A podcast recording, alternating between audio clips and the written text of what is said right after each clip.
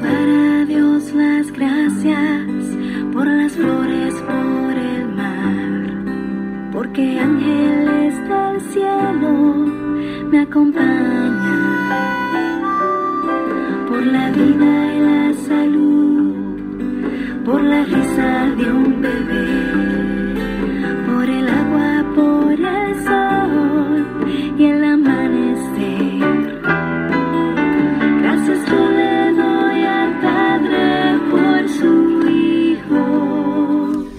Hola, hola, estimados amigos y hermanos, buenos días. Me da gusto saludarlos en esta mañana. Y como dice el canto, debemos agradecer a Dios por todo lo bueno que hace por nosotros. Gracias a Dios por la vida. Gracias a Dios por la salud. Gracias a Dios por la familia que nos da. Gracias a Dios por las pruebas, porque ellas nos acercan más a Él. Gracias a Dios porque un día envió a Jesús a la cruz del Calvario para morir por ti y por mí. Creo que es digno el Señor de ser bendecido, alabado y glorificado. Oremos. Querido Dios, recibe toda nuestra adoración. Nos sentimos contentos de que tú seas nuestro Dios, nuestro amigo, pero sobre todo nuestro Salvador. Ven a estar con nosotros, Señor, en esta hora y enséñanos a través de tu palabra. Lo pedimos en Jesús. Amén. Bien, les doy la bienvenida a nuestro estudio y reflexión de la palabra de Dios en Oseas capítulo 7. Les habla su amigo y hermano Marcelo Ordóñez desde el puerto de Veracruz, México. Te invito a abrir tu Biblia en Oseas capítulo 7. Yo solamente resaltaré algunos puntos importantes del capítulo. Por ejemplo, en el versículo 1, resalta la iniquidad y la rebelión de Israel. Dice ahí, practican el engaño. El versículo 3 dice que con mentiras hablan siempre. Versículo 4 son adúlteros. Versículo 5 hicieron enfermar a las personas con sus copas de vino. Versículo 6, disponen su corazón solo para la intriga. El 7, devoran a sus jueces. Versículo 8, se han mezclado con los demás pueblos. Y luego el mismo 8 dice, Efraín es como torta no volteada. Versículo 10, la soberbia de Israel testifica. Con todo, ellos no se vuelven ni buscan a Jehová su Dios. Versículo 11, Efraín es como paloma incauta, sin discernimiento. Claman a Egipto, acuden a Asiria. Versículo 13, ay de ellos, porque se apartaron de mí. Versículo 15, aunque yo los enseñé y fortalecí sus brazos, traman el mal contra mí. Versículo 16, volvieron, pero no al Altísimo. Esta es una descripción tan real de una mediocridad espiritual.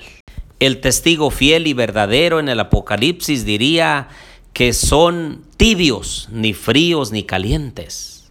Ah, queridos amigos y hermanos, el Señor está tan interesado en su pueblo, hoy como lo estuvo en el antaño.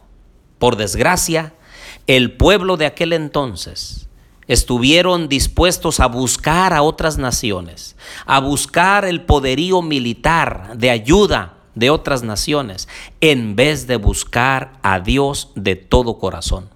Porque Él es el que los había sacado de Egipto.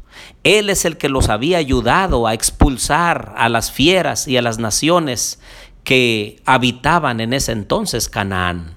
Dios es el que les había ayudado para que tuvieran alimento a su tiempo. Pero hoy en día parece que lo mismo sucede con el pueblo de Dios.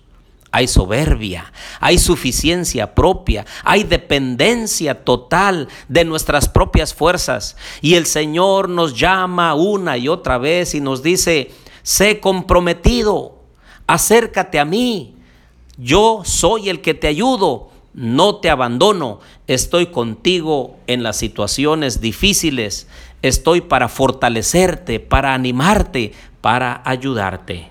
Noten ustedes la comparación que hace Dios del pueblo de Israel como una torta no volteada. De un lado está cocida y del otro lado está cruda. Esa es la forma de querer engañar. Se puede aparentar por un lado, pero cuando se le da vuelta, uno se da cuenta de la realidad. Apocalipsis capítulo 3, versículo 15 dice, yo conozco tus obras, que ni eres frío ni caliente. Ojalá fueras frío o caliente. Pero por cuanto eres tibio y no frío ni caliente, te vomitaré de mi boca. Y el Señor Jesús no solamente deja allí el mensaje, sino que le deja a su pueblo la solución. Y dice el versículo 18, Apocalipsis 3:18, Por tanto yo te aconsejo que compres de mí oro refinado en el fuego, para que seas rico, y vestiduras blancas para vestirte, para que no se descubra la vergüenza de tu desnudez, y unge tus ojos con colirio para que veas. Yo reprendo y castigo a todos los que amo. Sé pues celoso y arrepiéntete. Ese es nuestro Dios. Siempre envía un mensaje de reprensión, siempre envía un mensaje de llamado, envía un mensaje al arrepentimiento, pero no nos deja así. Siempre nos da la solución, nos da la salida. Y Él entonces nos pide que nos arrepintamos, que seamos celosos, que seamos verdaderos, que Él pueda voltear esa torta cruda por un lado y entonces darle lo que Él sabe que cada uno necesita. Por eso hoy en esta mañana yo te invito a acercarte a Dios. Te invito a arrepentirte de tus pecados. Te invito a rendirte a Jesús y entregarle tu corazón para que Él sea tu Salvador. Por eso en esta mañana yo te digo, que el Señor te bendiga y te guarde. Haga resplandecer el Señor su rostro sobre ti y tenga de ti misericordia. El Señor alce a ti su rostro y ponga en ti paz. Cristo